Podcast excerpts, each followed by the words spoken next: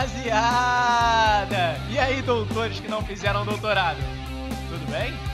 Eu sou Diego Machado, aqui ao meu lado está Thiago Guimarães Cabelo. Tá piado hoje. Aquele bonitão ali é Pedro Lusso. Rapaz, mestre é melhor que doutor. E para brilhantar nosso debate que hoje é sobre continuação da carreira acadêmica, está aqui a doutora Bárbara Guimarães também, coincidência. Aê! E esse é o Academia de Quinta. Vamos! Ué, ninguém mandou o Eu Seja acho que- Bem-vindos? O que aconteceu? Caraca! Sejam bem-vindos. Maravilhoso. Ah, entrou, entrou. vai. Vamos lá, vinheta.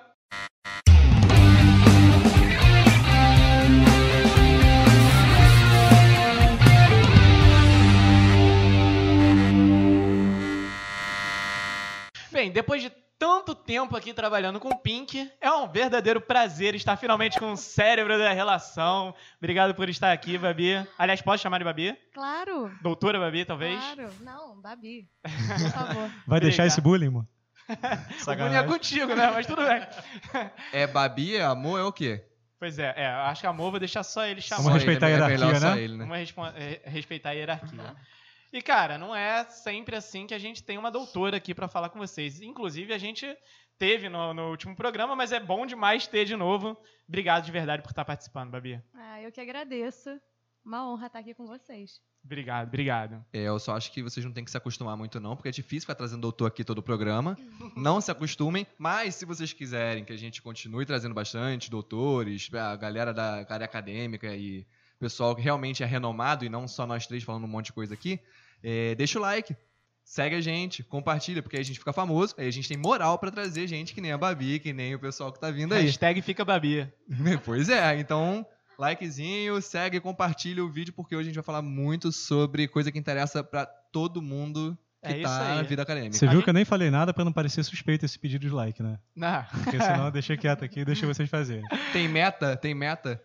Ah, bota a meta lá pra cima. Quando chegar a meta, a gente, gente dobra, dobra. a meta, tranquilo. Perfeito. Sabia que vinha essa. Mas então, gente, a gente falou bastante em outros programas sobre a pluralidade de opções que a gente tem quando a gente está cursando educação física, né? E uma dessas opções é que a gente vai tratar aqui hoje, que é justamente a opção de seguir a carreira acadêmica, assim. A gente sabe, a gente já falou muito aqui sobre a relação da educação física com a ciência, que está super atrelado. Existem várias opções aqui na mesa, a gente tem é, pessoas que seguiram diversas opções. Cabelo decidiu por outra Duas faculdade.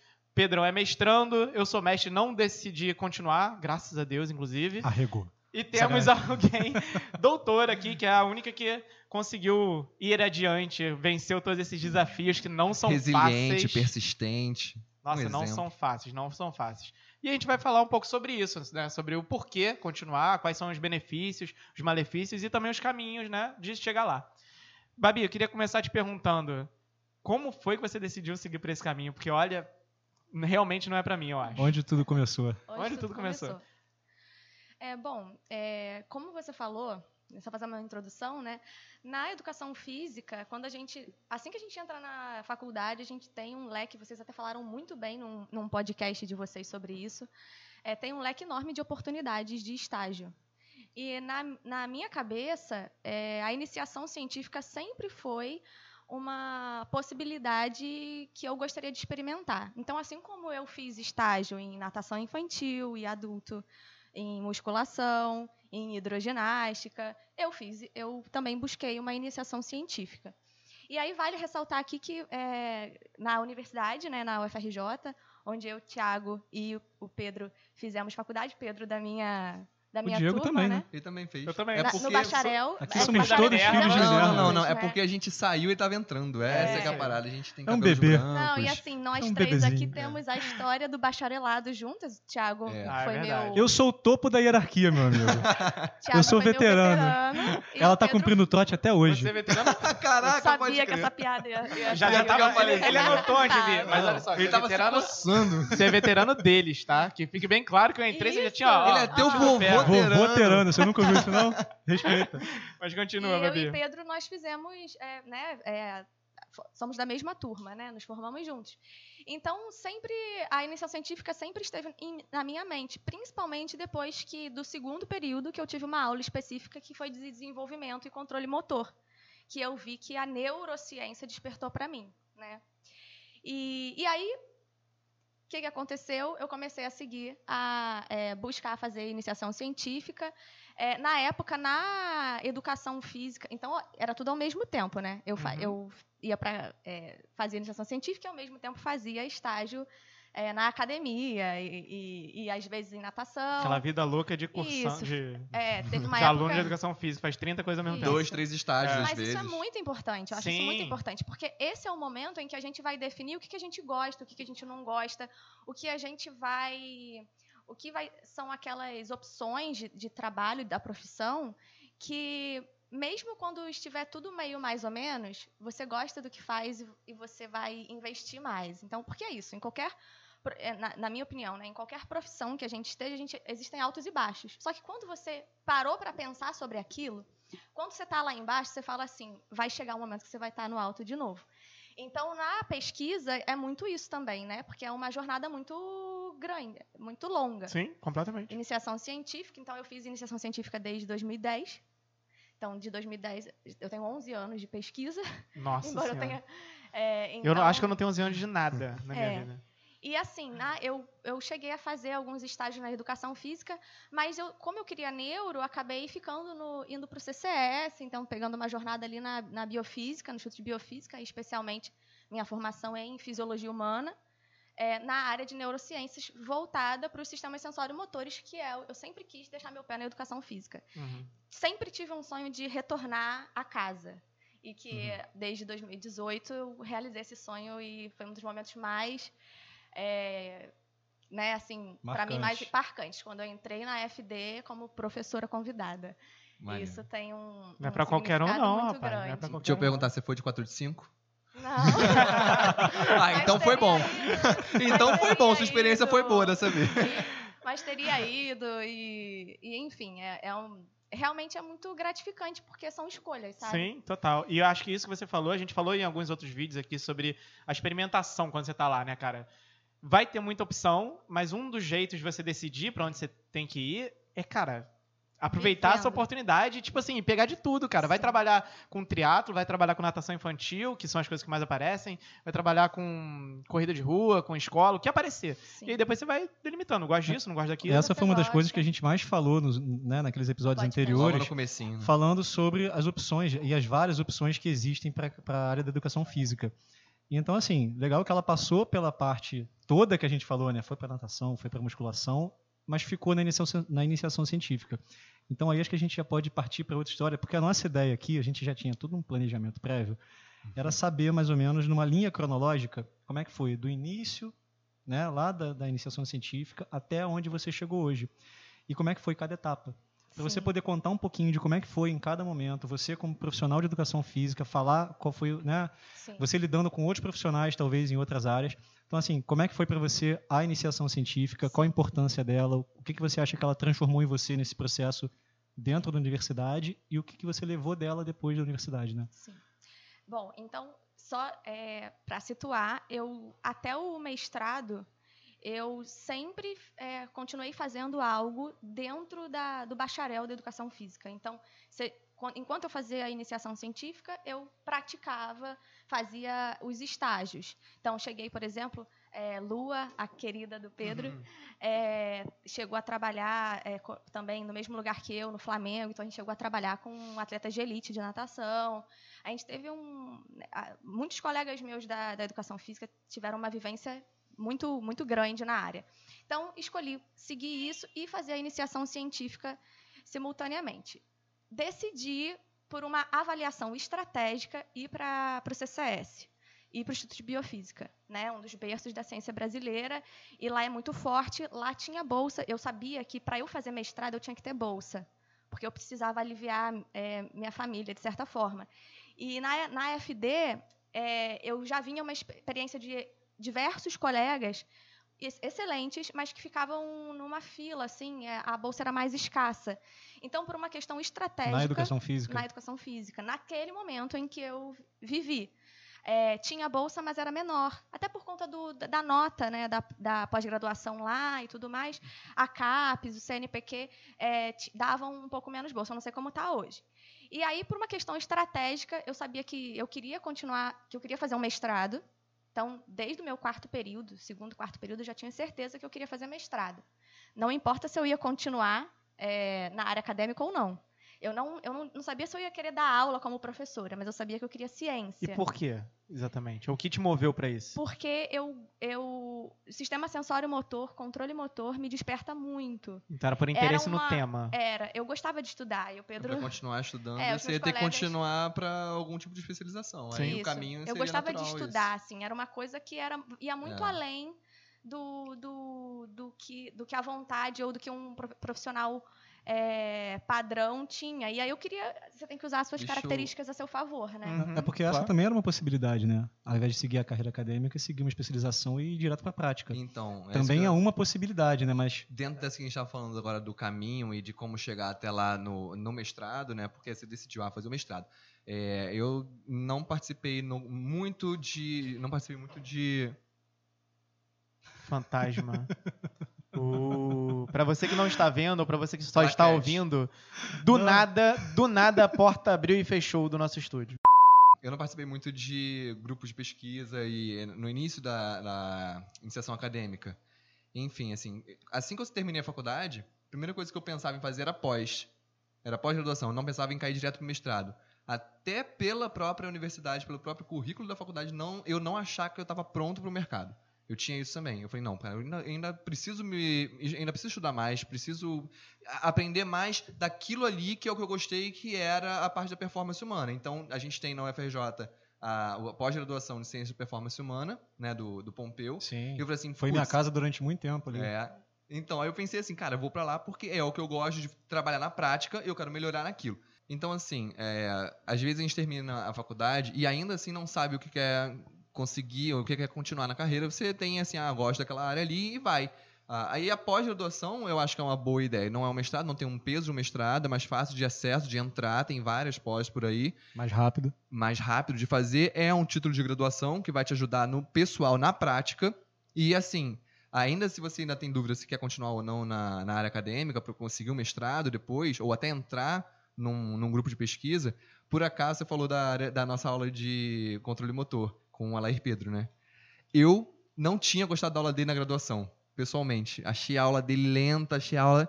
Mas eu fiz a aula do Alair Pedro na pós e eu fiquei encantado com a aula dele na pós. A, aula dele foi incrível. Na aula dele também, por acaso, eu defini mais ou menos qual ia ser a minha linha de estudos a partir dali. É, então, assim, muito legal de ver após, porque às vezes as pessoas não pensam em fazer um mestrado, mas fica assim, pô, mas eu vou fazer pós, hoje a pós não conta, conta ou não conta? Que que, Bom, tem uma acha? pequena diferença de você fazer uma matéria densa dessa no segundo período e fazer a mesma matéria depois de um nível de pós-graduação, quando você já vivenciou bastante coisa, né? Também, né? né?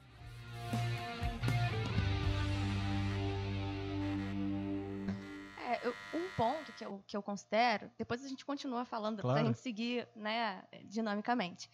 Um ponto que eu considero é o seguinte, por exemplo, como eu despertei para a ciência, para a pesquisa, para a área acadêmica de alguma forma dentro da própria universidade, para mim não valia a pena naquele momento fazer uma pós-graduação, porque eu ir direto para um mestrado em que eu seria melhor. Aí eu estou usando o meu exemplo. Ah, Mas muitas, muitas pessoas é, é, chegam no final da faculdade e ainda não têm certeza. Isso é, isso é o comum, isso é o padrão. E aí sim eu acredito que a pós-graduação seja um, um, excelente caminho que ele serve como se você tivesse se reinserindo. É aquele negócio. Você passou uhum. pela, pela aula daquele professor, naquele momento você estava vivendo um outro momento de vida. Sim. Era uma pessoa que tinha acabado de, de entrar na faculdade. E aí, ao final da faculdade, você tem uma outra visão de mundo. Você, né, a gente a gente entra com 18, 19 anos na faculdade, a gente entra com 17. Sim. Entendeu? Então, assim. Comendo terra ainda. É isso. Então, assim, é, cada um tem suas peculiaridades que devem ser levadas em consideração. Então, quando você chegar ao final, começar com uma pós-graduação, eu acho excelente, eu acho um ótimo caminho, até porque tem pós-graduações das que eu dou aula, por exemplo, na educação física, são com os mesmos professores que você vai retornar à academia, vai sentir confiança e vai poder pensar um pouco mais se, a carreira, se você quer continuar fazendo mestrado ou um doutorado. No meu caso, eu já fui direto, eu terminei a, a graduação com o meu projeto de iniciação científica e já entrei direto emendou, pro né? mestrado, seguindo com a própria linha de pesquisa que eu já estava desenvolvendo no mestrado. Ou seja, no- a iniciação, na científica, foi extremamente importante no teu caso, né? Sim. E você acha que é o caso de muita gente isso? Tipo, muita gente começa a fazer o projeto né, na iniciação e acaba chegando e levando. É, e, e também sobre ainda a, a iniciação, você comentou que algumas recebem bolsas e outras não. Então é interessante explicar também para quem está ali como que Isso. funciona esse, esse, essa delimitação, né, de qual vai funcionar, como, qual vai receber bolsa, qual não vai, quantos Isso. alunos são permitidos, quais não são.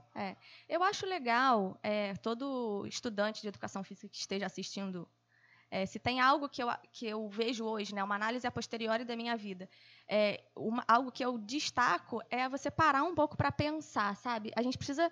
por- tem coisas que a gente não quer abrir mão na nossa vida. O Pedro adora ajudou. Entendeu? Eu adoro neurociência, mas a gente também a gente quer evoluir em outros, em outros campos que não só fazer o que a gente gosta. Até pra agregar com aquilo que você Isso. faz. E aí, uma- um ponto que eu acho importante é você pensar estrategicamente. E, e aí, o lance da bolsa é um. Então, na educa... eu queria muito trabalhar com neurociência, queria sempre estar na, educa... é, na, com a atividade física, com a promoção da saúde, mas era um espaço que não tinha bolsa. E, para mim, era muito importante ter bolsa. Porque como é que eu ia fazer 20 horas de dedicação exclusiva de iniciação científica e um estágio, e, e eu não, não sou do Rio, E enfim. ao mesmo É, tempo. muita né? gente abandona é. o sonho por causa disso também. É, É. muita gente, assim, a gente precisamos dizer que, que quem é da área da pesquisa teve algum certo privilégio, porque privilégio que eu estou dizendo como privilegiados que Social. somos, é, porque não é fácil, não é Sim. fácil. Eu, eu recebi bolsa, mas foi isso. Eu fui para um laboratório. Meu primeiro projeto era com animais, é, é, com ratos, a gente contava neurônio. Então, provavelmente, uma pessoa da educação física é, que queira trabalhar com a prática da educação física, né, Uhum. é, vai acabar tendo outras possibilidades e às vezes ficar sem bolsa. Eu pensei estrategicamente. Eu pensei, eu vou fazer uma iniciação científica com bolsa para ver se eu quero. É, eu, eu preciso da bolsa para eu fazer as minhas 20 horas de dedicação, estar dentro de um espaço da universidade em que eu vou ganhar conhecimento, né? Então, que- é, pensando no mestrado, né? Sim. em fisiologia e, e sabendo que eu poderia em algum momento escolher que eu poderia mudar de linha de pesquisa, Sim. Isso é né? interessante. Embora isso seja também polêmico, a questão da linha de pesquisa, né? Porque Uhum. quando você está numa linha de pesquisa, chega uma hora que você está confortável naquela linha de pesquisa, naquilo que você pesquisa, então sair dela também é, Sim. é não é. Simples. Acontece muito também, às vezes, talvez, não sei, da pessoa ter que ceder a vontade dela, até dentro da própria linha de pesquisa do grupo que ela participa, para poder pesquisar aquilo que o grupo quer, o que o orientador dela quer, e às vezes a própria vontade dela, as dúvidas dela, as teses que ela tem, Sim. ficam abandonadas, né? Pra, às vezes você segue num, num projeto guarda-chuva do seu orientador e você fica fazendo as pesquisas do cara, seguindo, você vai conseguindo suas graduações, mas a sua pesquisa mesmo, o seu lado pessoal, fica de fora. Isso acontece. Ainda sobre iniciação científica, eu acho que é interessante a gente explicar exatamente o que seria a iniciação científica para aquele aluno que está perdido. Tá Porque eu lembro que até eu chegar em uma e fazer parte sem querer, porque comigo funcionou assim, eu tinha aula de um professor que estava dentro de, uma inicia- de um laboratório, então ele abriu ali uma seleção. Mas se ele não tivesse aparecido na minha vida, eu não saberia que existia iniciação científica. Então é interessante explicar. Iniciação científica nada mais é do que, dentro da faculdade, pelo menos funciona assim na UFRJ, né? Existem laboratórios, dentro deles estão os professores, que têm que cumprir uma série de metas para poder ter aquele laboratório, né?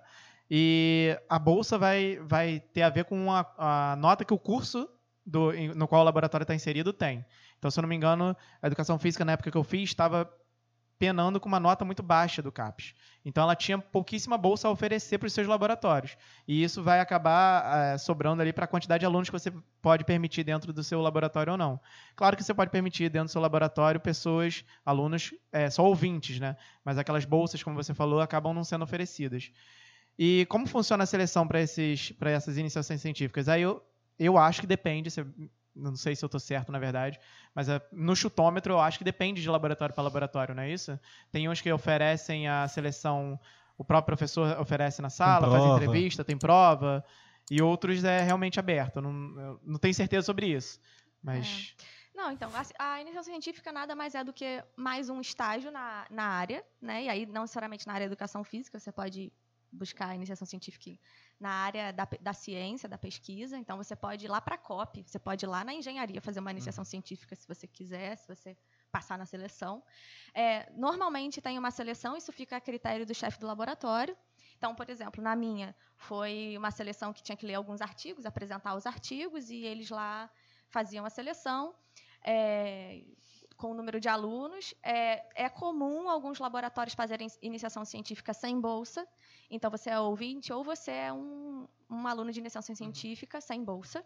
Isso é muito comum. Inclusive, a maioria dos laboratórios, da, na minha experiência, vão, vão incentivar você a ficar lá um período probatório até você receber a bolsa. É, mas isso também é muito a critério do orientador. E acho que é isso. Eu, eu tive a experiência, a péssima experiência no começo, e foi uma das coisas que me deixou até não ter feito parte de nenhum tipo de iniciação científica durante a graduação, que eu, achava e eu comecei a ter certeza por um tempo que era uma panela pesada. Eu tinha essa certeza absoluta, porque eu tentava, perguntava quando ia ter seleção, eh, chegava no laboratório e falava, não, não vai ter agora, esse período não vai ter. E eu ficava sabendo que teve. E que entrou era o pessoal do período daquela galera que estava lá dentro. Ou que eram acaba sendo conhecidos. aberto, né? Às vezes eu achava que era uma panela, assim, e. Pois é, você pedia uma prova, eu falava, não, eu quero fazer, eu quero participar, saber como é que funciona, até como ouvinte e tal, e muitas vezes é. Ah, mas aí são exemplos passar e exemplos. Péssimos né? exemplos, Você são péssimos. como sim, sim, sim, não são tem como péssimos, passar como geral tudo isso. péssimos exemplos. Eu, eu participo de um grupo de pesquisa em que eu não tem nem prova, o professor abre. E eu acho isso muito interessante, porque depois de um tempo, eh, eu fui entender a importância que tem do professor, o, o dono daquele grupo de pesquisa ali, conhecer os alunos que estão ali para poder dar algum tipo, algum tipo de bolsa ou algum tipo de incentivo. Porque acontece. Já que é escasso a bolsa, né? É, Exatamente. E a bolsa pode vir de diversas fontes, Sim. não só da CAPES, pode ser do próprio orientador. Então, tem muitos orientadores que têm bolsa é, gratificação por pesquisa, por produção científica. Então, assim, existem várias fontes que não só a CAPES. Não só a CAPES, sim, Sim, e hoje deve estar tá, ainda mais difícil conseguir essas bolsas, né? Porque Sim. o investimento em Caiu, né? né, investimento em É, educação depende, pública, enfim, está caindo depende. muito, né? Depende muito porque, como ela disse, tem todos os cursos quase, né? Então depende do que a gente está falando. Claro. Para engenharia, por exemplo, eu imagino que não esteja tão difícil assim. Ah, Não Entende? sei. Mas assim, só, só encerrando, assim, é- é- é- completa com, com o que eu vou falar. Porque, assim, eles já estão com uma situação difícil financeira. Você tem um número limitado de pessoas que vão entrar no seu grupo de pesquisa. Você precisa de gente ali de sua confiança. Então, é, eu entendo o professor que coloque gente que ele já conheça para dentro e negue outras pessoas, porque ele tem que ter certeza que quem está ali dentro vai produzir. Então imagina o cara abre, aí entra uma pessoa que ele não concorda, ou entra, entra mais pessoas, ou pessoas que não vão seguir a linha de pesquisa, que ele não tem confiança, e a pessoa abandona uma pesquisa no meio, a pessoa não completa o, o estudo. É, laboratório então geralmente é um falta. trabalho de equipe, É né? um tra- pois é. É. Então, é, depois de muito tempo, eu fui entender a importância do, de- a importância de ser um certo tipo de Sim. panela. Mas, Pedro, a- ai, desculpa, gente. Aproveitando o que você está falando, a gente falou bastante da iniciação científica, eu queria saber por que, que você agora é o mestrando. Por que, que você decidiu seguir essa carreira acadêmica depois de não ter feito a iniciação científica, ao contrário do que a gente passou? Você agora decidiu fazer o mestrado. Qual foi o seu objetivo? A Bárbara já falou que, no, no caso dela, foi mais o interesse pelo tema, principalmente. E eu queria saber de você. Não, mas aí é meu caso pessoal, assim, também. Não sei se muitas pessoas seguem a minha ideia. A Babi já, ela, ela tinha a ideia de seguir, Babi. ela tinha a ideia de seguir a carreira acadêmica já desde o princípio. Ah, eu sempre tive vontade de fazer um mestrado, vontade como objetivo de vida. Uhum. Ah, mas assim, eu sempre fui muito da prática, da aula mesmo, na, de judô e de com- trabalhar com atletas. Eu, tanto que eu fiz a pós para melhorar o meu lado pessoal, o meu atendimento aos meus alunos. Eu Sim. fiz a minha pós voltada para trabalhar com a prática. Ali eu comecei a me interessar pelo tema que eu estava pesquisando, muito, muito. Eu falei assim, caramba, eu quero continuar estudando isso, quero ver aonde isso vai chegar. Na pós, no caso. Na pós, na pós. Apesar de eu sempre ter vontade de fazer o mestrado, na pós eu falei assim, cara, eu quero continuar com isso. Além da- das outras questões, que tem. é, é, você ganha pontos para concurso, você é, aumenta o seu currículo, você tem um- um- um- outras oportunidades Sim. de trabalho também. Então, assim, uma coisa leva a outra. É, acabei conhecendo o meu orientador, apresentei projeto tudo mais, e vida que segue. Tem uma questão que a gente até tinha planejado de comentar sobre isso mais à frente, mas eu acho que fica pertinente falar pelo rumo que a conversa tomou. Nesse momento em que vocês estavam na iniciação científica, que eu passei também por ela, é, é, o plano de carreira chegou a passar pela cabeça de vocês em dar sequência nisso? Por exemplo, você na iniciação científica, Total. vocês viraram e falaram assim, cara, vou seguir essa carreira porque pode me dar frutos daqui 10 anos. Sim. Passou pela cabeça ou foi só pela ciência? Porque assim, quando a gente está na faculdade, obviamente todo mundo pensa em quanto vai- quer estar ganhando daqui a 10 anos. Pô, gostaria de estar fazendo tal profissão, estar fazendo tal área, estar bem sucedido em tal local. Quando você está fazendo iniciação científica, você já está meio que delineando para uma carreira. Ou Então, não, assim, né? Ou você ou só não. tá experimentando, assim como várias Claro, outras como várias outras. Mas de qualquer maneira, eu acho que você faz parte da- daquele, daquela linha de pensamento também a parte Uhum. de sucesso profissional, financeira, né, de expectativa de carreira. Passou na cabeça de vocês, quando vocês decidiram optar pelo mestrado, optar pelo doutorado depois, falar, cara, é uma boa opção de carreira, eu vou seguir em frente porque eu acho que né, tem condições de fazer sucesso nisso.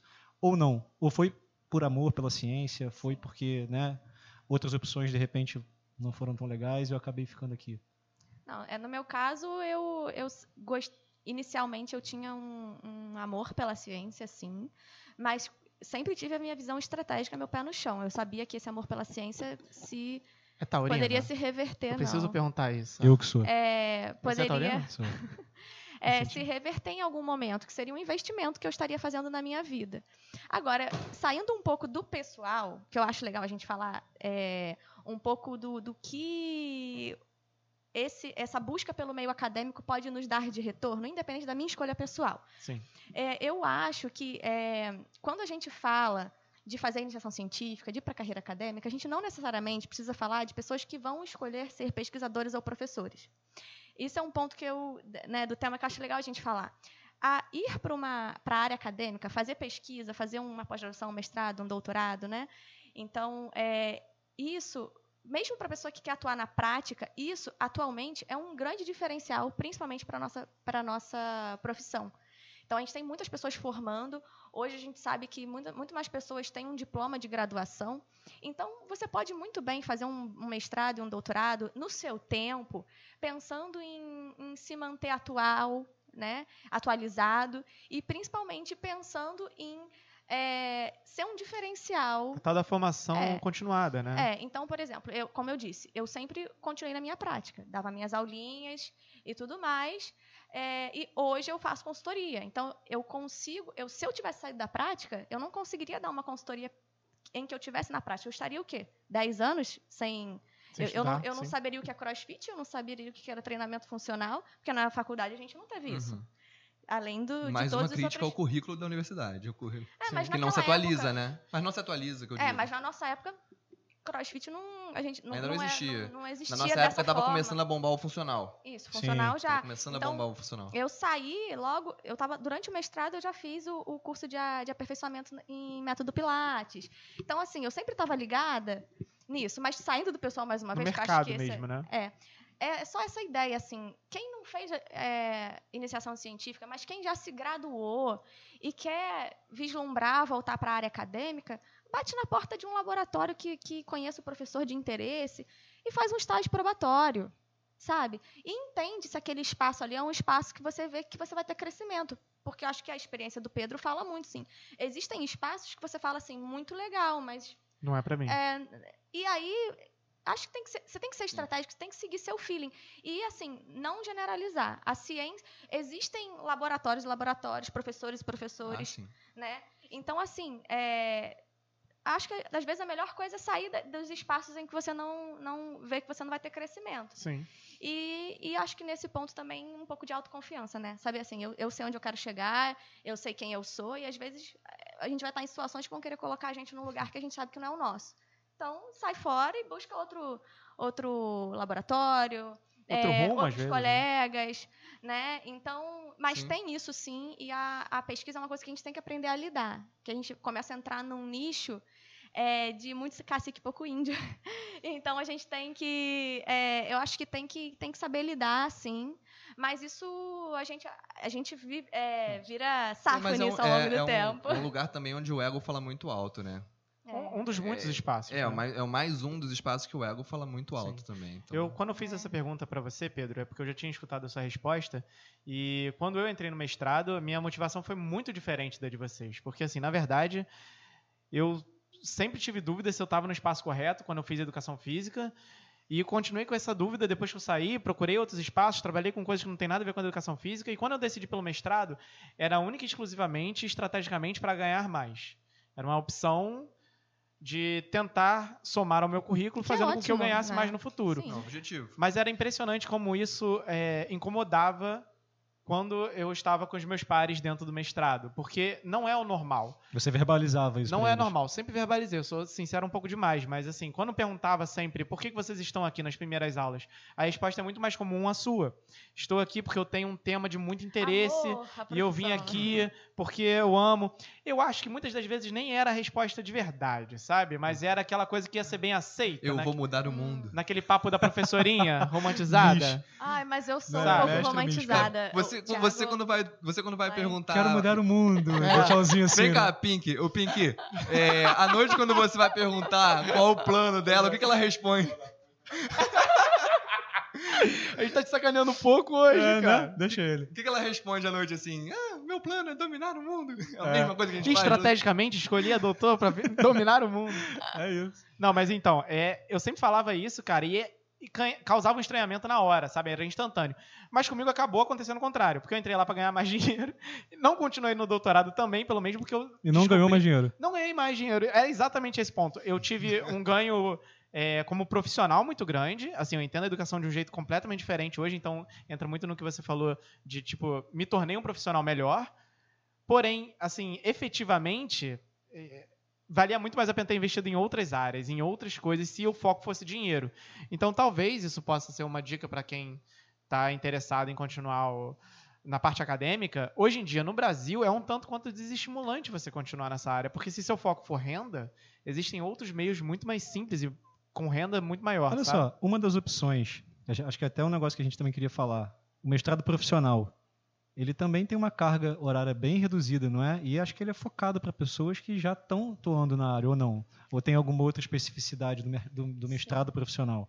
Não, então, é, só eu acredito, um, um, um comentário sobre o que o Diego falou, é, eu acredito, Diego, que assim, se você não tinha interesse em seguir a carreira acadêmica, para mim é super natural você ter chegado ao final do seu mestrado e concluir que você não queria fazer um doutorado. Por quê? Porque só faz um doutorado quem quer seguir carreira acadêmica, quem quer ser professor, pesquisador. Quem tá- Pelo menos no Brasil, você é, a, a carreira de, de pesquisador, de, é, de forma mais generalista, está associada ao de professor, embora a gente saiba que a Fiocruz, o Instituto Nacional de Traumatologia e Ortopedia, ou seja, algumas instituições via Ministério da Saúde existem a profissão pesquisador. Mas Sim. no Brasil, de modo geral, o, é o famoso professor pesquisador. É, mas então, para mim, é, é natural é, escutar você dizendo que se você, até o momento, não tinha muito certo que você queria seguir a carreira acadêmica, você terminou o mestrado e não seguiu para o doutorado. Então, isso para mim é para mim é um pouco natural de Uhum. pensar assim. E, e também, eu acho que a gente tem que pensar é, um pouco sobre o que, que é ganhar dinheiro. Porque numa sociedade em que a gente está vivendo, com um número de desemprego muito grande, você ser um dif- diferencial para você continuar com o emprego que você tem. É, talvez isso você é, ganhar dinheiro pode ser também numa Pode não crise tão palpável, deixar de, né? não deixar de é, você não está perdendo mais Sim, numa concordo. crise em que vários profissionais foram demitidos, talvez o que tem um, um mestrado e que tenha uma consciência de mundo mais atualizada, vai ficar ali naquele emprego. Tudo bem, você não ganhou mais do que você gostaria, mas você conseguiu ficar num espaço em que você vai ter algum crescimento ali. Não, né? concordo. E isso até de forma não palpável, porque assim, por mais que, por exemplo, é, no- nos locais que eu trabalho, por exemplo, se não soubessem que eu tenho mestrado e estejam decidindo por me manter lá por outros motivos, mesmo assim, o, o que eu sou de profissional hoje em dia é também formado pelo mestrado. Então talvez não seja uma coisa palpável, tipo assim, ah, estou te mantendo porque você tem mestrado e o outro não. Mas acaba sendo indiretamente, né? Porque o profissional que eu sou hoje Isso. é também formado É. aquilo. Concordo completamente com você. Acho que n- nós também, a gente precisa fazer um, um trabalho de, de autovalorização mesmo, Sim. né? Porque às vezes você está achando que não serviu para nada o seu mestrado e pelo contrário, se você é que como você fez, você nem sabe o que aconteceria se você não tivesse feito. Em Concordo. que lugar verdade. você está? Tem, Que tem, caminho que você tem, teria Isso é até escolhido? filosófico esse Perfeito. pensamento. É. né? Tô com vontade de dar um abraço tem agora. algumas coisas, tem, tem algumas questões também que são o seguinte. é, o, o cara que termina o mestrado, termina o doutorado, ele tem que abaixar a cabeça, abaixar o que ele imaginava como o ideal financeiro para entrar no lugar. Tem muito lugar também que demite a pessoa porque ele teria que ganhar mais. E eles precisam ter uma folha salarial mínima a máxima, na verdade, e aquele funcionário ali, por ter um mestrado e um doutorado, ele não vai, não vai caber naquela E instituição. nós já falamos sobre isso também. É. Já Isso. falando sobre isso. E, e tem muita questão, é, o cara faz um doutorado, pensa em ser o professor universitário. E muita universidade particular e tem aquele ali, a gente precisa de tantos doutores. A partir disso, a gente precisa de mestres. E até especialistas entram porque eles têm a folha salarial deles. É. né?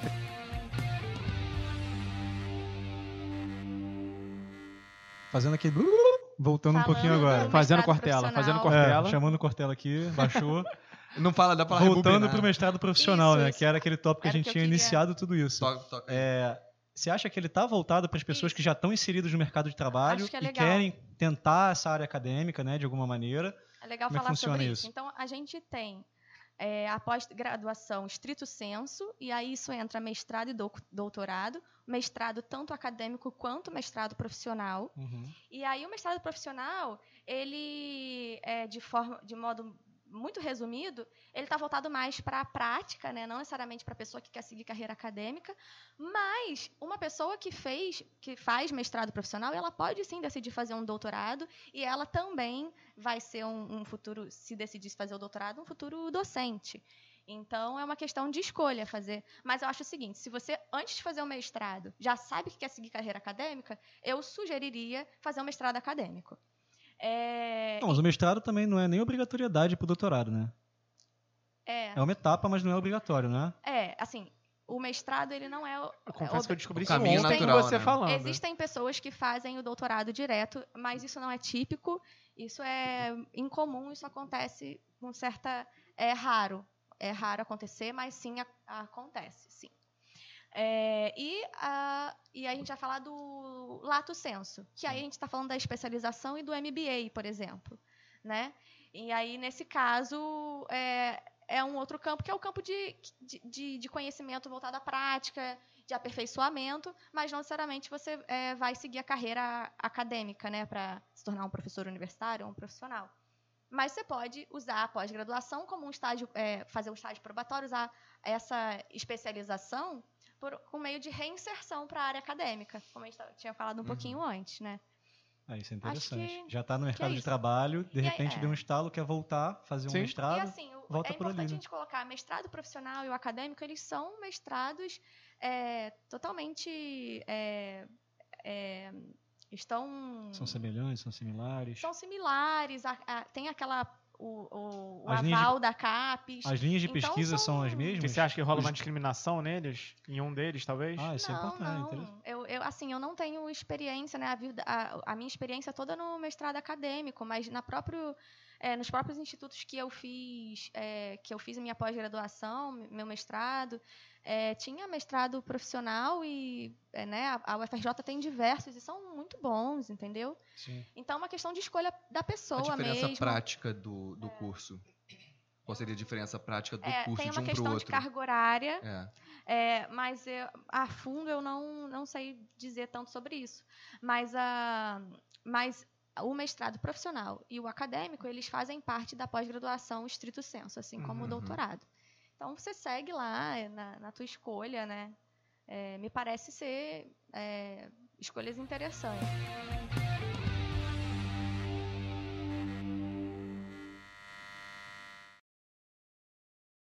E o doutorado? Pois é, é, antes de entrar no doutorado só, é importante a gente falar como faz para entrar no mestrado, né? Porque Ah, a gente acabou não, não comentando é sobre isso. Isso é é, isso é bem importante. importante, porque, assim, eu tive contato com mestrado porque eu fiz iniciação científica, apesar de não ter gostado na época, eu entrei em contato com esse professor para buscar o mestrado. E aí ele me deu meio que um caminho das pedras, como funcionava, Isso. etc. Comigo Mas- né? Mas existem pessoas que não fizeram a iniciação científica e podem ter Isso. interesse depois. E aí, como é que faz? É, então, assim, eu acho que esse é um ponto importante da nossa conversa, que é assim, vamos solucionar um problema. Eu quero fazer mestrado e doutorado. É a pergunta Como que eu vou- todo mundo faz pra quem já tá no processo, né? Isso. Cara, eu ouço pergunta o tempo todo. todo, todo. Então, como fazer mestrado Como e entrar no mestrado? E essa pergunta vale um like, aí, porque agora vai ser o caminho das pedras, É então vamos lá. Então, primeiro de tudo, não tem fórmula mágica, eu vou falar um pouco da minha experiência. É, primeiro de tudo, é, se você está na, tá na graduação, né, cursando, procure uma iniciação científica, um laboratório de interesse é, do assunto que te interessa, bate na porta, conversa com o pesquisador principal, conheça as linhas de pesquisa que, que te interessam e aí vai se preparando, porque aí é, é, é, convivendo com os seus colegas de laboratório que você vai decidir se você vai continuar naquele laboratório e vai querer fazer mestrado lá. Perfeito. Faz parte da Seleção. experimentação. Seleção É. natural também. Tem que, é, você vai estar ali e vai poder fazer suas escolhas. É, quem já saiu da faculdade e quer fazer mestrado e doutorado, aconselho bater na porta também e procurar é, o laboratório que tenha é, as linhas de pesquisa de interesse. Aí, como você faz isso? Você pode entrar no site lá da sua faculdade, do, por exemplo, lá no estudo de biofísica tem o site com os, os laboratórios todos, é, o nome dos professores. E aí você vai lá e bate na porta. Dá uma lida É- antes. é- no- é legal olhar o currículo né? currículo deles também, Isso, né? Normalmente isso. tem o, o site do curso de pós-graduação, tem o corpo docente, você Isso. vê já tem a linha de pesquisa. Procura o Quando for bater a porta, já saber do que se trata no já- minimamente, Claro, né? sim. Você, chega procura- lá. você vê as linhas de pesquisa que vai estar descrito, e aí, se você quiser ainda a mais a fundo, você coloca o nome do professor lá em, em alguma plataforma e vê os artigos publicados da área dele, se te interessa. É, mas às vezes também a pessoa está muito crua ainda, né? Só quer assim, o que, que é ciência? Então vale você olhar a linha de pesquisa e ver se te interessa. Assim, eu, eu- eu, quando eu comecei a iniciação científica, eu ainda não tinha, não estava olhando lá para as publicações, eu nem sabia o que era isso, né? Eu tinha 19 anos. Mas eu acho que quem já está mais amadurecido, já terminou a faculdade, vale a pena fazer esse é, fazer essa triagem, porque você já entra num laboratório que você fala assim, não, eu, eu sei porque que eu tô aqui. Uhum. É, que mais? Como funciona a seleção? Porque no meu Isso. caso eu não fiz nada disso, tá? Eu olhei o caminho das pedras e falei, foda-se, vou fazer de outro jeito. Porque eu tava morando fora do Brasil, eu vim pra cá e fiquei sabendo, ó, vai rolar a prova nesse dia. E aí eu estudei pra prova, fiz a prova.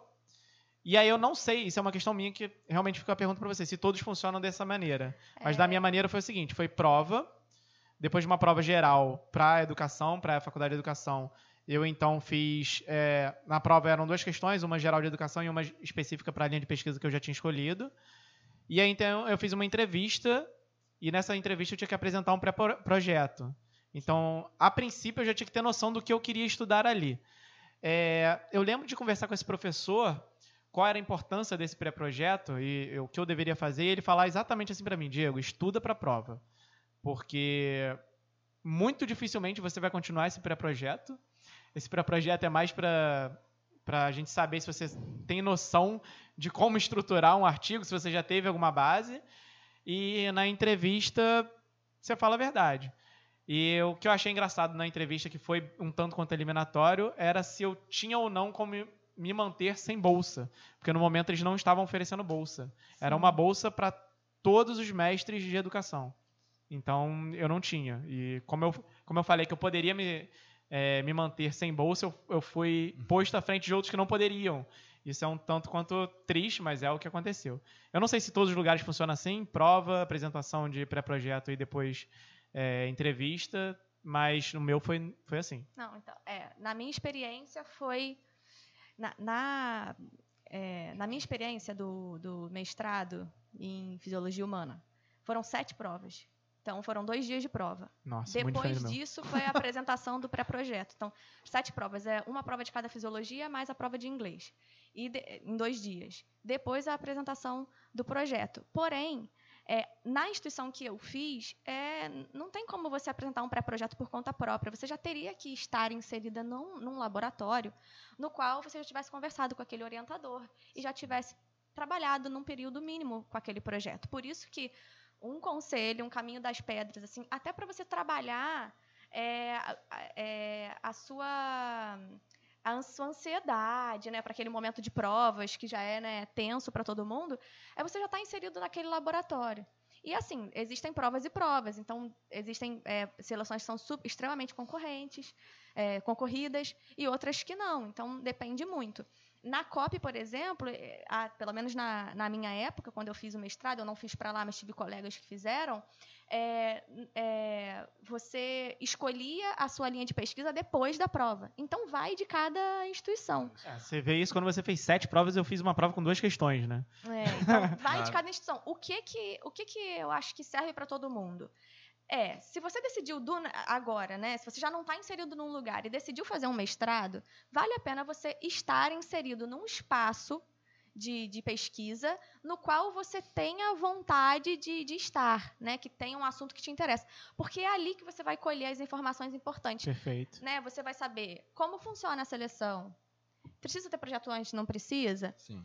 Vou estudar para as fisiologias, por exemplo. A educação física não tem imuno. Então, eu tinha que me preparar para estudar para imunologia antes, porque Uhum. podia cair imunologia. É, então, é, você se prepara melhor para o tipo de seleção que prova. você quer fazer. É, conhece a prova. funciona pra volta você, aquilo que você falou do currículo desatualizado, né?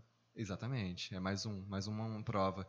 Não, pra mim foi muito parecido, foi mais ou menos uma mistura dos dois, porque eu fiz a prova, na verdade, aquele sistema, entrei num grupo de pesquisa, fiquei um ano no grupo de pesquisa, vendo que era aquilo que eu queria. Eu já usei um projeto que eu já vinha trazendo desde a segunda faculdade, desde a da licenciatura, da pós-graduação. Eu usei o mesmo projeto, só fui caminhando com ele. Então teve uma apresentação Então, pré-projeto também. Mas o pré-projeto foi uma- um, era, um, era um passo bem importante, diferente da sua.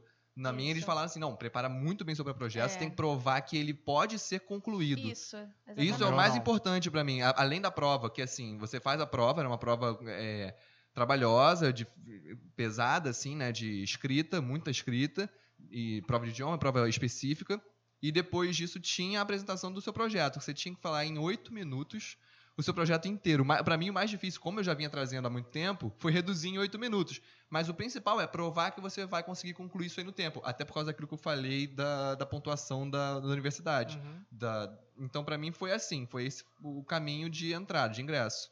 É. Você hoje trabalha esse tema? Porque eu trabalhei um tema Sim. completamente diferente. Foi realmente só pra entrar. Não Chegou é- lá dentro, não parte é- de uma pesquisa que... Isso pode acontecer. Não que seja proibido. É, não é, até onde eu sei, lá na, na UERJ, não é proibido você mudar. Mas é mal visto, pelo que eu entendi. Jura? Você tem que entrar com aquilo que você queria pesquisar e seguir Até faz sentido, mas Eles, a- eles assim. abrem lá na, na tem a possibilidade de você fazer ah, aulas indicado por, por, por professores. Por exemplo, se você já faz parte do, de algum grupo de pesquisa da faculdade, o professor te indica como aluno especial daquela, daquela disciplina. Por exemplo, metodologia de pesquisa. Ou então fazer a Você disciplina faz como ética. ouvinte, por exemplo? Você faz como. Não, aluno. Você faz como aluno, você inscreve recebe nota e quando você terminar o processo, você já. Já, Já conta como feito. já conta como feito. Elimina então o que matéria. acontece? Aí o cara vai puxando metodologia de pesquisa, vem puxando bases para elaboração de artigos científicos. Antes Isso, mesmo de estar antes mesmo escrito no. de fazer a prova. Então o cara já vem trabalhando, já vem fazendo o mestrado dele na prática e ele faz o ingresso real depois. Isso Olha, eu acho bem interessante. É, legal. porque você Muitas ganha vezes- tempo pra pesquisar. inclusive, Exatamente, né? Você exatamente. não perde tempo fazendo disciplina. Sim, Sim. isso eu acho bem interessante. E só entra quem o próprio orientador fala assim: não, esse aqui, ó, eu tenho uma carta pra ele fazer essa disciplina sua. Uhum. Vai- aí pronto, aí o cara entra. Eu acho isso bem legal. Ó, acho que agora a gente Sim. pode avançar, então. E o doutorado? Mas antes, mas antes, deixa eu te perguntar uma coisa, cara. Você, Não, é- você... Vai perguntar nada. Tá, Sacanagem, desculpa. pode falar, desculpa. Não, é que você acaba representando uma parcela da galera também. A galera que decidiu não fazer. Então, você é engraçado. teve a experimentação e não seguiu. Pois Por é. quê? Então, é engraçado. isso. Ainda. Não, porque eu tive outras oportunidades de próprio mercado, assim. A, a Bárbara sabe um pouco dessa história. Eu cheguei, eu fiz iniciação Acho que científica. muito, no é, caso. Toda, né? Enfim, eu fiz iniciação científica toda a faculdade. É, quando acabou a faculdade, eu tive alguns problemas, como o Pedro já bem disse, em relação à questão de panela dentro de laboratório, né? Porque na educação física tinha poucas vagas, então, ah, porque essa vaga aqui já está reservada, aquela vaga ali, não sei o quê, enfim. Vou nem entrar muito em detalhe, mas acontecia um pouco disso. Eu cheguei a buscar um, mestrado, eu fiz a prova da COP, que a Bárbara comentou agora, Uhum. e era realmente assim, você fazia uma prova que era fisiologia e matemática. Ou seja, eu acabei de sair da educação física, matemática nunca foi meu forte. Eu tive que estudar rapidamente ali. Que, resultado, ferro. Fui muito bem em fisiologia, fui não tão bem em matemática. Eu adoro o eufemismo. É, e aí fui para entrevista. Na entrevista, o orientador obviamente perguntou: Cara, você está vindo fazer mestrado na COP, que é né, Universidade de Engenharia. O que, que você. Sua matemática não está tão bem. Eu até falei: Pô, mas eu posso né, estudar, nivelar tal. Mas enfim, outras pessoas fizeram a prova junto comigo e foram melhor do que eu, enfim. E eu acabei naquele momento decidindo pela, pela sequência profissional. Já tava, já tinha feito, acabado de fazer um, um curso de treinamento funcional, tinha acabado de me vincular a um estúdio. É, falei, vou me dedicar a isso. E aí entrei numa pós-graduação lá de censo, de Uhum. especialização, ou seja, aqui, caminho totalmente oposto, né? E aí acabei deixando de lado essa parte do, do mestrado. Mas não é um posto, não. Eu não, eu não- não- eu acho que a Não, gente tá paralelo. é só. É, é, é. é paralelo, beleza. Paralelo. Não, não é tipo sentido É, porque a diferente, qualquer né? momento Tem uma você coisa- pode... Claro, mas assim, e aí, na carreira profissional já, eu senti a necessidade de fazer um- uma outra graduação. Sim. Mas para complementar o que eu estava fazendo, Quem né? já falando, é. E aí, assim, É um outro meio de Pra também melhorar. continuar Exato. sendo. Pra tentando melhorar o seu melhorar. serviço. É. claro, mas assim, tem as diferenças, né? Porque você, assim, eu entrei na faculdade novamente, eu tinha 29 anos. É. E eu voltei pra faculdade e, assim, você tá lidando com uma galera que é muito mais nova. É, assim, você já entra com outro ritmo, é diferente de quando você fez a primeira vez. Então, assim, tem as suas diferenças, tem as suas nuances, mas é um outro caminho paralelo, assim, você tá seguindo. quando Tem- e tem uma estudando. questão, e tem uma questão também que é polêmica, eu vou andar aqui na contramão do que a gente está conversando até agora. É, tô- deixa eu me preparar, calma. Vai. Calma, se prepara, 3, 2, 1. É, há também a possibilidade, como você falou, pessoas que já são formadas há muito tempo e que entraram no mercado de trabalho e não tiveram capacidade ou, ou oportunidade de seguir no mestrado, até por questões financeiras e tudo mais, e que são não, não é porque a pessoa é, é mestre, não é porque a pessoa é doutora, que ele é melhor do que o outro professor que não é. Ah, Ah, óbvio. Realmente, não. Isso é uma questão que, assim, ah, o cara tem um currículo, o cara é doutor, bota ele pra dar uma aula naquela turma ali. Ele é- mas ele é doutor, ele tem, uma, Ah. ele tem uma teoria, a tese dele foi incrível. Tá, Mas, bota cara, ele são na outras prática ali. vivências, são outras experiências. São outras experiências, então, mas a gente fez assim, cara, a gente, é, a gente faz a vida acadêmica, quando a gente para pra resumir mesmo, lógico que vai enriquecer nosso conhecimento e tudo mais, ah, só que quando a gente vai ver, o cara ele é, ele é doutor naquela tese ali.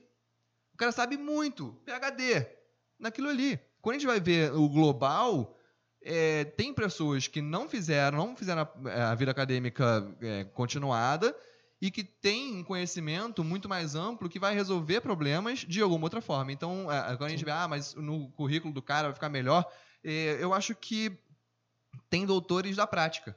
É, Doutor, é, o conhecimento que são- teórico é uma das variáveis que faz com que o profissional seja bom ou não, né? É uma das Sim. variáveis. Existem diversas outras. É Concordo com outra. Tem muita gente que sabe muito, mas quando você vai passar a informação, às vezes tem dificuldade, porque não tem a, a- aquele quê de didática. Nossa, É, didática, então, total. tem cabeçudos imensos aí, cheio de informação, mas que não A conseguem gente- filtrar aquilo ali pra A você. gente viveu isso aqui pra caramba na universidade. Professores que são Sim, tem. doutores, PhD, o cara é incrível como pesquisador. Aí ele faz a prova, óbvio, porque ser professor universitário, principalmente de uma universidade pública, é um bom salário, o cara faz a prova pra ganhar aquele dinheiro ali, entra e quando chega na prática o cara não ensina ninguém. Sim, mas faz Ele parte forma- da experiência. aquilo ali. É, Ah, Mas eu, mas eu entendo e, e concordo, assim. Até porque, como a Bárbara falou, infelizmente no Brasil, e eu digo infelizmente porque eu gostaria que tivesse mais a profissão pesquisador, você é quase sempre professor e pesquisador. E às vezes você é muito melhor num desses lados do que no outro. Às vezes você é muito melhor pesquisador do que professor. Mas para se manter pesquisador, você tem que se manter professor. Isso, muitas das vezes no você não faz isso tão bem. É isso. No Brasil, o professor e o pesquisador eles estão atrelados. E, e é isso. Eu acredito que eu acredito sim na, na minha experiência, eu acredito que fazer um- uma pós-graduação, um mestrado, um doutorado, ele vai sim atual, hoje em dia vai contribuir muito para o currículo. Infelizmente Sim, a gente sim. sabe que tem existem pessoas, acho que vocês falaram isso num podcast. É, existem é, excelentes profissionais que são ótimos na prática. E a gente vê até a questão do marketing. Não precisa nem ter mestrado É. e doutorado. Sim. Se você tiver um bom marketing, você às vezes vende uma coisa que não é a realidade. Então, é... Você viu que ela assistiu, né? Gostei. É. Inclusive assistam também, card aqui em Assistam cima, a também. importância do marketing. Então, assim, é, são escolhas, sabe? E quando a gente fala da prática, perfeito. se eu quero fazer um bom agachamento, eu quero estudar como eu vou fazer um, um agachamento com a biomecânica perfeita. Eu vou procurar um especialista em agachamento da biomecânica perfeita. Talvez ele não saiba fazer, é, me, me ensinar perfeito a fazer um outro tipo de exercício. Porque ele se especializou naquilo. Então, a prática também é assim, de certa Sim. forma. A gente, A gente nem na prática sabe tudo. A tendência gente da né? pesquisa vive- acho que é especializar, né? mas a gente vive num É, mundo que pede é isso. Isso que eu ia colocar. A A, gente- pesquisa, isso. a ciência, é, hoje o mundo, ele ele tá caminhando para se especializar. Sim. Então, é, é porque a- a- acho que muita, muitas a galera da educação física, como é muito voltada para a prática, às vezes falam isso assim, ah, mas é muito na teoria, mas a ideia, quando você está indo é. para para É muito fácil ver isso na medicina, é já estudar viu? a teoria. Sim. Não vai- que eu não, não que eu não, não que eu ache que não seja algo importante, é muito importante. Só tem que saber diferenciar isso. É muito importante. O mundo pede essas especializações hoje. Abre um mercado de trabalho para você. Você é o especialista naquilo. Isso é, Isso. mas Na medicina- então- E é diferenciar que isso não vai tornar o não- cara Não sensacional. dá pra Pois você é. saber tudo, mas nem na prática. Na medicina, Desconfie de um Concordo. profissional que diz pra você que sabe a biomecânica perfeita de todos mas olha os, só, os exercícios que existem Perfeito, no mundo. Porque concordo não vai completamente. existir. hoje Concordo na completamente. medicina é muito fácil enxergar isso.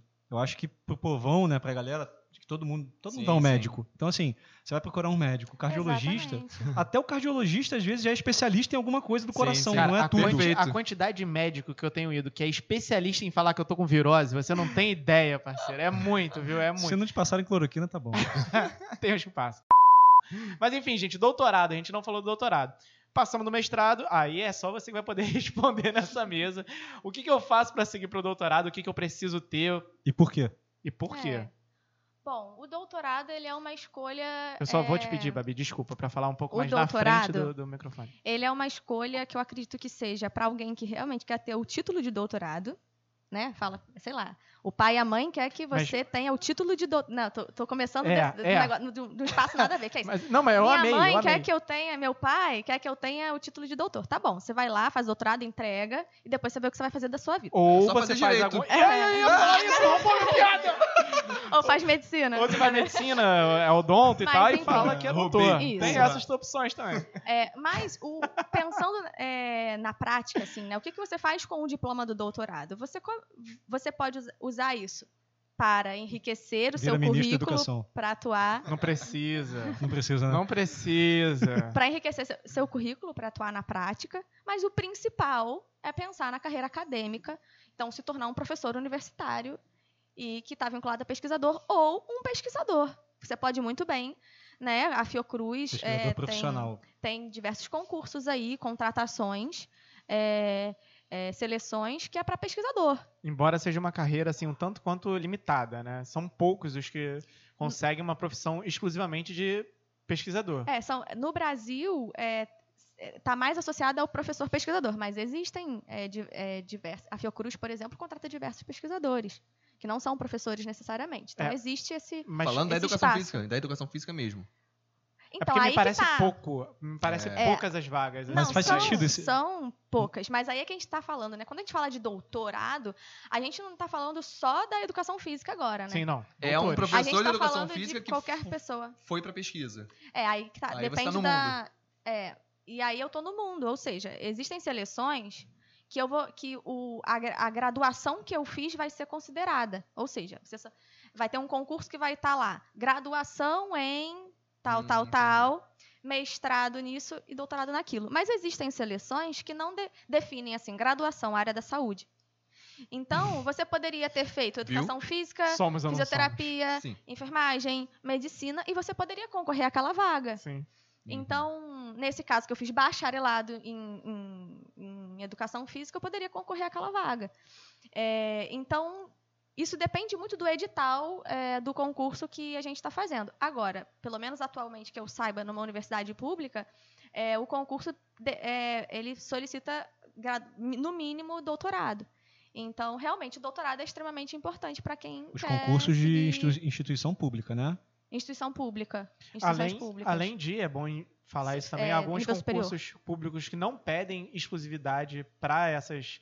Você tem que ser mestre, você tem que ser doutor, mas eles pagam uma bonificação para quem é. Bonificação, Então isso é bem ganha interessante. pontos, né, de classificação. Até pra às entrar, a vezes, classificação Concurso entrar. público Então, mas não só para entrar, mas também para quem já tem lá e, e Pra você quer... ter uma ideia, teve um curso, um curso que eu fazer há pouco tempo agora, que a, a pontuação de um doutor ela era equivalente à pontuação da pessoa gabaritar a prova. Ou seja, eu não teria ainda, na época que eu fiz, nem o título de mestrado. Eu teria que gabaritar a prova para sair igual alguém que era doutor e só passou, É. com nota mínima. É, geralmente para essas seleções conta os títulos, né? A prova de título, que Sim. são essas, e também é, A experiência os- prática. isso, o tempo de, de prática, Isso, né? isso é muito Sim. importante também. Sim. Por isso que eu acredito que, principalmente nós da educação física, que tem um leque de oportunidades, tentar de alguma forma é, ter as duas é importante, né? Para nossa área, não necessariamente para as outras. E como que eu talvez. entro lá? Como que eu viro doutor? Então, aí você Não, faz. eu. Então, aí você pode. Existem diversas questões, né? Quando você está indo para um doutorado, você provavelmente saiu de um mestrado, provavelmente. Então, você pode continuar querendo ficar naquele mesmo laboratório. Então, você já sequência. sabe como funciona, né? Você já sabe como funciona. Agora, quando você quer mudar de linha de pesquisa, foi o meu caso.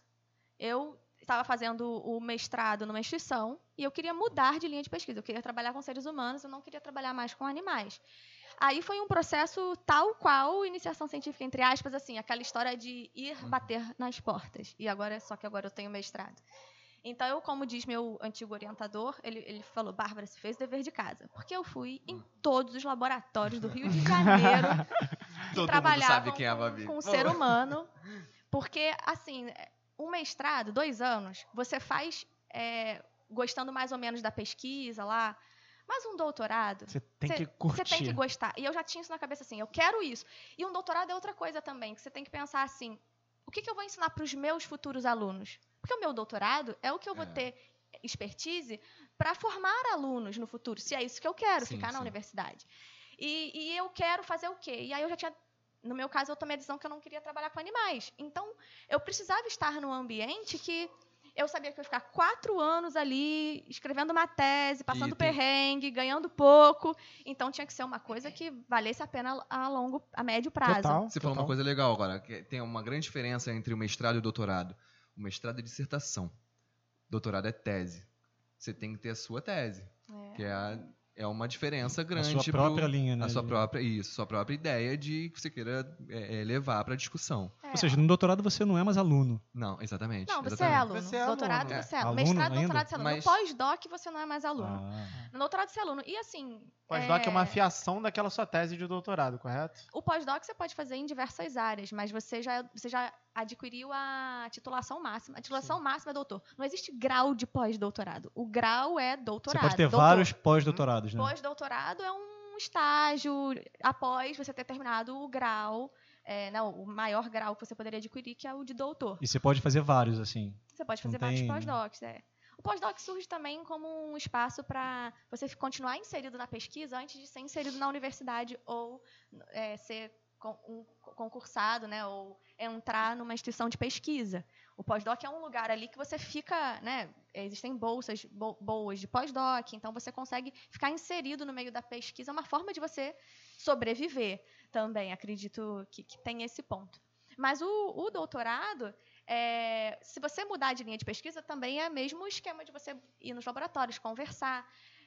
É, vai, a chance, eu acho muito interessante você estar num laboratório que a linha de pesquisa já é de seu interesse. Acho difícil você, num- como aluno, montar sozinho uma linha de pesquisa nova. Pode É. acontecer. Né? Isso existe, eu tenho colegas que, que ti- que tiveram isso, mas é muito mais fácil quando você já tem um grupo que trabalha junto, porque senão você fica muito sozinho construindo aquilo ali. Isso é bom para a produção científica também. Então eu aconselho, é um, um conselho estratégico, e procura um laboratório que já quer fazer o que você quer fazer, porque ali a chance de você ter produção científica É maior, aquilo que a gente falou, do projeto de guarda-chuva. trocar, é muito maior. E você ficar sozinho, por um Sim. lado é bom, mas por outro lado é só você que produz, você não dá conta. E o que que, que, que você quer depois do doutorado? Você quer ser inserido no meio acadêmico, você quer retornar como Sim. professor ou como pesquisador. E o que, que você vai precisar para isso? Você vai precisar do teu título e de, de currículo, de produção científica. Então, eu Perfeito. aconselho que esteja num, num- num espaço no qual você vai poder contribuir para os outros trabalhos É, dos seus você colegas. entra como coautor em Isso. um monte de, de trabalho e vai enriquecendo o currículo. né? É, É. e isso é uma dica mesmo, porque a gente às vezes aprende quando a gente Sim, já tá sim. ali naquele Sim, espaço total. sozinho, fazendo sozinho. Olha só, Você eu queria, é boa. a gente está chegando já ao fim do programa.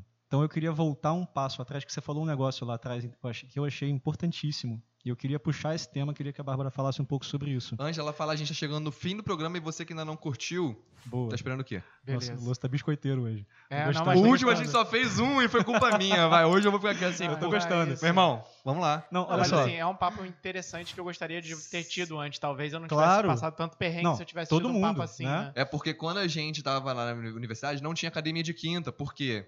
não tinha a nem gente YouTube direito, tava- né? A gente Não, tava cortando YouTube mato na internet, né? YouTube já tinha, não tinha academia de quinta. Seus idosos, porque Deixa eu meu esconder minha barba branca aqui, peraí, sacanagem. Se Fala você... aí. Olha só, o Diego, o Diego falou um negócio interessante, que ele disse que tem poucas vagas de pesquisa no Brasil. Né? E hoje a gente está vivendo um cenário aqui de guerra à universidade pública.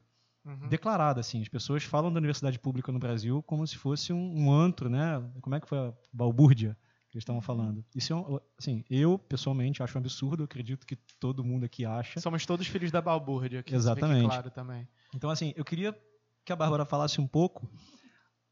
Primeiro, por que é importante investir em pesquisa no Brasil? Né? Qual a importância da pesquisa? E segundo, eu acho que é uma parada que você pode falar pessoalmente. Como é que você se sente como mulher pesquisadora? Porque eu acho que são poucas as mulheres que têm vaga na pesquisa ainda. É um- ainda é um campo predominantemente masculino. Eu não sei de que forma isso é visto no meio da ciência, mas eu vi uns números. Né? E parece que o local onde você tem maior número de mulheres, se eu não me engano, são nas ciências sociais. Por exemplo, na engenharia você encontra, se não me engano, 2 ou 3% de presença feminina no, Isso é na importante, ciência. Então eu queria saber assim, como é que você se sente sendo mulher na pesquisa? Acho que é importante para quem está ouvindo você falar isso. E por que é importante investir em pesquisa no Brasil? Você- aí, eu- entenda, mundo, eu não né? estou falando de investimento público, eu estou falando de investimento, seja Sim. privado, seja Claro. público, não importa. Sim. Babi, responde devagar, porque tá muito bonitinho ver o olho dele brilhar enquanto fala isso. Querido. olhando pra você.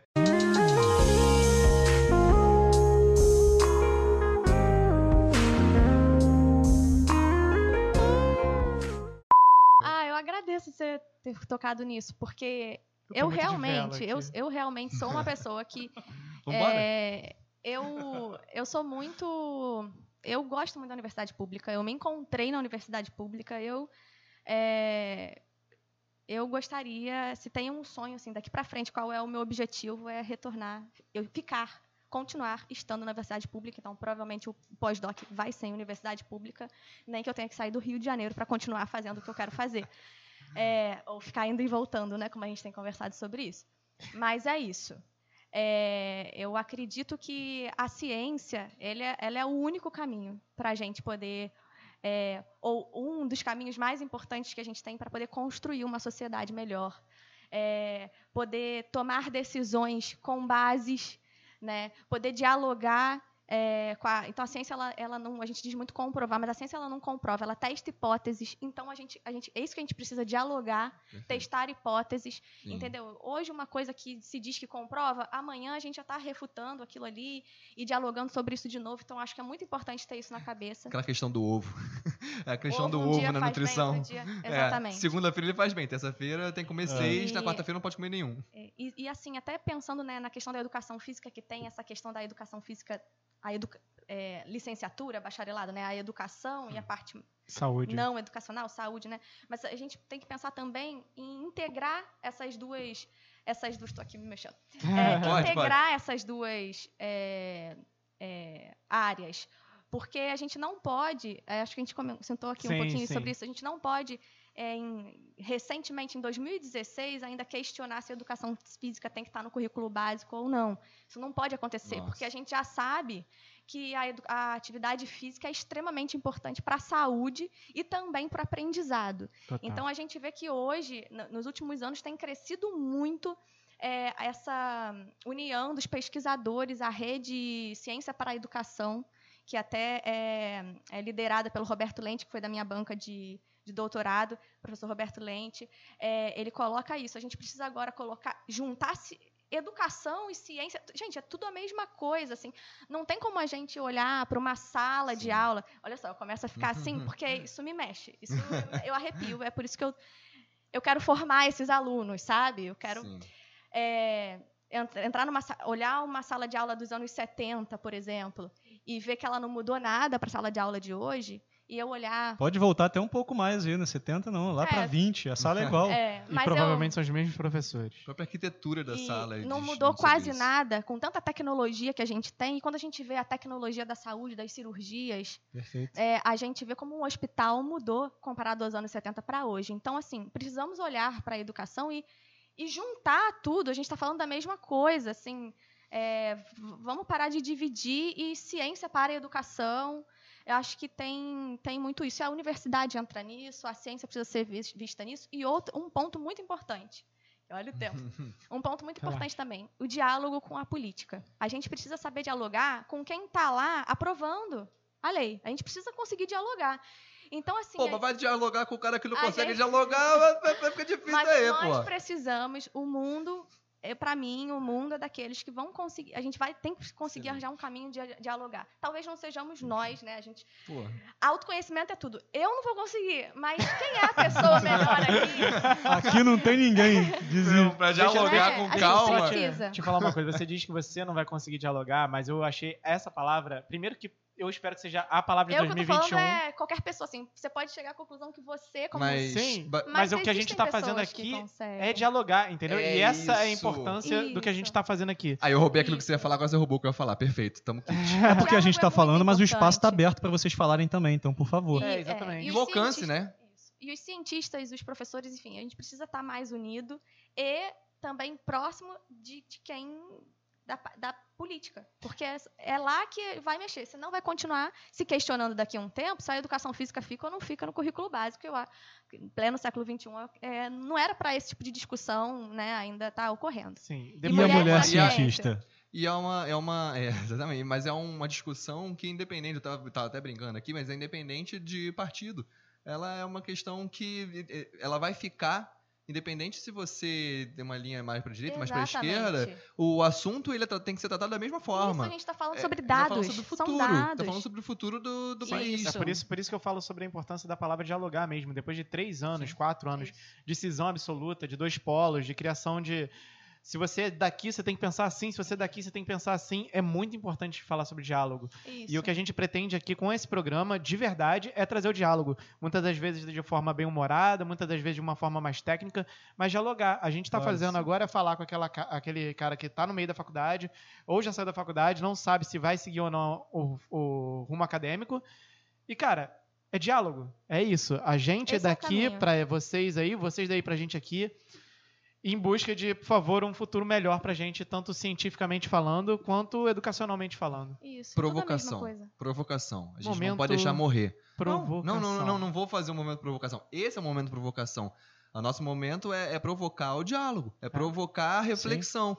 Então, isso que a Babi tá falando agora, que a gente tem que dialogar, tem que dialogar, mas como que a gente vai fazer? Não sou eu que vai fazer? Você tá fazendo da melhor É, forma possível, na verdade. Não, mas a gente tá talvez fazendo assim- junto É. aqui. E- É, e mas provocar talvez que o- façam lá fora também. Isso. Talvez não sou eu que vou lá até o político bater na porta dele. Mas a gente precisa encontrar esse lugar. É o Né? efeito bola de neve. Você fez Isso. aqui um pouquinho que provocou a gente, que provocou quem tá assistindo. Então esse efeito bola de neve vai chegar nele. Claro. E sabe como é que aumenta essa bola de neve? Porra, me diz! Compartilhando, Caraca, garoto! comentando, fazendo Tá esse muito no vídeo, flow, tá fazendo esse vídeo chegar até Eu mais adoro essa pessoas. biscoitada, gente. Tamo muito craque. Fazendo esse vídeo chegar até mais pessoas e esse diálogo percorrer os caminhos que ele precisa e deve percorrer. Bem, eu fico aqui com a Não, imagem calma. dos olhos. Calma dos- aí. Não, eu vou passar pra Ah, você a bom. palavra, porque é a minha última palavra. Eu fico aqui com a imagem dos olhos brilhantes do Thiago Guimarães. Vamos sair na gravação, deixa Eu acho que a gente devia deixar só eles dois aqui. Porque foi o programa que disparadamente o Thiago falou menos, mas não foi porque não tinha nada pra falar. Foi porque ele. Gente, eu tava aqui embaixo com babador assim, ó. Era impressionante. Fala, Babi, por favor. É. Lindo, lindo, lindo. Eu acho lindo, de verdade. assim. Ah, vai me constranger, o garoto. Mas a gente fez uma pergunta que eu não sei se foi respondida o suficiente. Eu acho que a gente precisa Não, dar uma não. atenção mulheres suficiente não ela. falei. Segunda pergunta, ela Ah, não respondeu. não. Não, é. respondeu. Não, então, como eu me sinto? Eu tenho um orgulho enorme. Eu acho que eu tenho uma responsabilidade muito grande também, como mulher. E aí eu não digo só de como mulher, mas eu acho que como uma mulher que quer dar aula na universidade pública e a questão social de inserção de pobres, pretos e, e mulheres trans e tudo mais, assim. Se eu pudesse eu fazer uma seleção, sim, ser sincera, só com essa galera. Porque eu trabalhei com um projeto é, de divulgação científica com grupos é, da favela e é isso, gente. Não tem espaço para essas pessoas.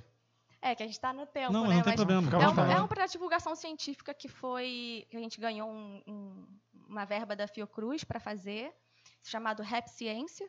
Então a gente é, chamou é, algumas pessoas é, da- de favelas ao redor da Fiocruz, é, Maré, Alemão, né, por ali, Manguinhos. Manguinhos. Uhum. E, e aí, é, uma variedade de homens, mulheres, mulher, uma mulher trans maravilhosa, Elaiô, querida. E eu tive, eu só aprendi muito com essas pessoas, sabe? Aprendi. Eu me transformei, o meu cabelo se transformou. eu acho isso, eu acho que a gente tem que se, que, que se empoderar, eu acho que a gente tem que valorizar a nossa diversidade. E eu quero falar sobre isso, não tem outro lugar que não seja na universidade pública. Então eu tenho um orgulho de, de, de, de ser professora. É, se a mulher, aí é, vale é, ressaltar, né? Quando a gente olha mestrado e doutorado, a mulher está equiparada ao homem, mas vai chegando lá nas- no topo da carreira, o homem começa a disparar de novo e a mulher fica mais abaixo. Estou falando até de inserção mesmo, do espaço Sim. da mulher. Inclusive, é, principalmente quando se fala das áreas de engenharias e matemática. Exato. Mas por que isso? Eu acho que a gente tem que se questionar, inclusive, a questão do, do papel da mulher na sociedade, da mulher que vai, que ela vai ter que, ela vai ter que trabalhar e vai ter que cuidar da casa inteira sozinha. Dupla carreira. A né? mulher vai ter que, que- que- quando ela vai ter filhos, Pois o topo é. da carreira, pós o doutorado, é o momento da- do período Já. fértil da mulher que muitas vezes ela vai querer ter filhos. E aí ela tem, muitas vezes as escolhas é abrir mão é, da carreira. Então acho que tem que se pensar sobre isso também. Não sei qual é a solução, mas às vezes é se pensar políticas, por exemplo. Aquela mulher ela precisa amamentar dentro da universidade. Claro. Como?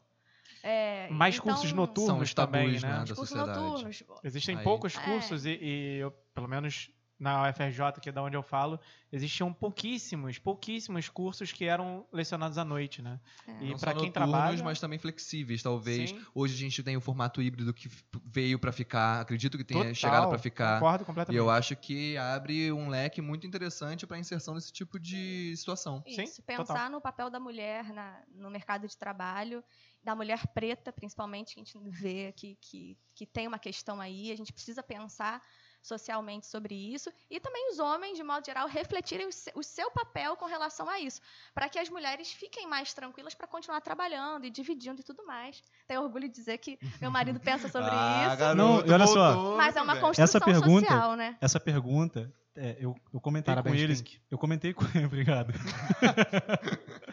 eu comentei com eles aqui mais cedo, porque foi uma baita de uma coincidência. O nosso programa é gravado, você sabe disso. E essa gravação ela vai ao ar, segundo o nosso calendário, no dia 11 de fevereiro. E a gente tem a intenção de fazer um programa sobre carnaval. A gente já conversou sobre isso, a gente nem sabe ainda como é que vai ser, mas vai rolar. Vai rolar, vai rolar. E eu fa- falei, pô, vou, vou entrar no calendário e Essa ver. altura qual- já rolou. é, vou entrar no calendário e ver qual é a data do, do carnaval esse ano. E aí eu vi que no dia que vai ser lançado esse programa, que a gente está falando sobre esse assunto contigo, é o dia 11 de fevereiro? Hoje, porque a gente tá no espaço-tempo. Sim, hoje. É Dia Internacional das Mulheres e Meninas na Ciência, declarado pelo Unesco em do- Ah. desde 2015. É isso. E aí é daquelas coincidências É do que a gente fala assim, cara, a gente, a gente não tinha planejado isso, não era um negócio que já estava previamente, foi no almoço hoje que surgiu isso. A gente Hoje- chegou a pensar em falar que era, entendeu? Pra Sabe o que isso vale? bonito. Sabe o que isso vale? Sabe o que isso vale? Sabe o que isso vale? Hoje. Mentira. Fala, você não fez. O que, que isso vale? O que, que não vale? Não sei. Ai, meu Deus, é possível. Ah, Desculpa, É desliguei por isso aqui. que ele é o Pink, gente. Biscoita, por favor. Eu não vi. Foi, foi de. Foi de. Ah, foi de. Ah. Foi qual? Foi da Pink, né? velho? Ah, tá. Respeita meu Pink, porra. Pink, por favor. tava Galera, falando. compartilha, por favor. Hoje é Dia Internacional da das Mulheres e Meninas da Ciência, declarado pelo Unesco desde 2015. Por favor, compartilhem. Temos uma cientista mulher aqui. Sim, É isso. isso aí. E é, um- e é muito importante a gente pensar, falar sobre esse dia mesmo, porque a gente precisa pensar no papel social da das mulheres, todas as mulheres, né? É, na, na ciência, na sociedade como um todo. E aí, Total. acho que pra encerrar, é, fala pra câmera agora como é que te acham. Faz o seu jabá aí. Ah, tá bom. É isso. Manda ver. Ah, é, então, atualmente, além da pesquisa, atualmente, além da pesquisa, né, a gente segue para o pós-doc agora.